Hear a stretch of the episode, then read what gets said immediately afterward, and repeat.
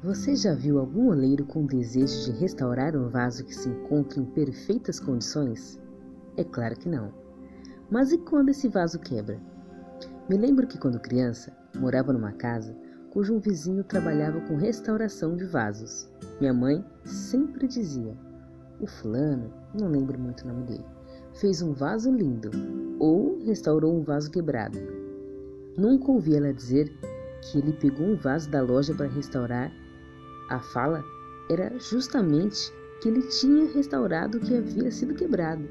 Assim, o grande oleiro, Deus, também faz. Sabe quando você sente que algo em você se quebrou?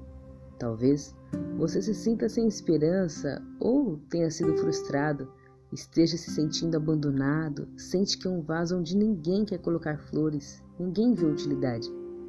Quero que saiba que Cristo está disposto e anseia em te restaurar. Não importa o porquê e em qual tempo você se quebrou, Ele está sempre disposto a te restaurar e te fazer um vaso novo. Convido você a voltar a acreditar na sua história e na sua transformação. Não se conforme com seu estado de morte e não aceite que é o fim.